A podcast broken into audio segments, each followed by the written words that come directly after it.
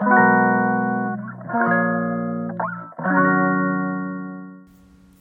のラジオは当たり前の毎日をもっと楽しくをテーマに配信していくラジオです。こんにちはカナリアかなこです。先日夫の私物を片付けていた時にふと目についたもの。それは女性からの手紙でした。全くもう見えないようにしまっておけば良いもの。私が見えるようなところに置くんだからと思いつつ目にしちゃったら読みたくなるものでそこから私の妄想が始まりあることないこと考えて知らないふりをしようかと思ったけど悲しくて涙がポロポロ。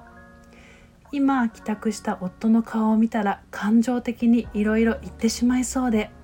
先に寝ることを LINE で伝えて布団に入ると慌てて帰宅した夫は静かに事情を説明してくれました。夫が嘘をついているようには見えないし話を聞くとなるほどと確かに冷静に考えてみれば何も不安になることはなかった内容で私の勝手な妄想だと気づけて不安要素は消えていきました。そんなこんなですぐに仲直り。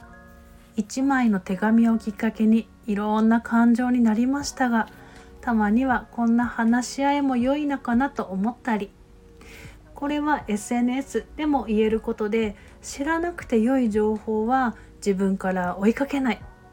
自分が知りたい情報は自分から取りに行くというスタンスでいろんな情報と上手にお付き合いしていきたいです。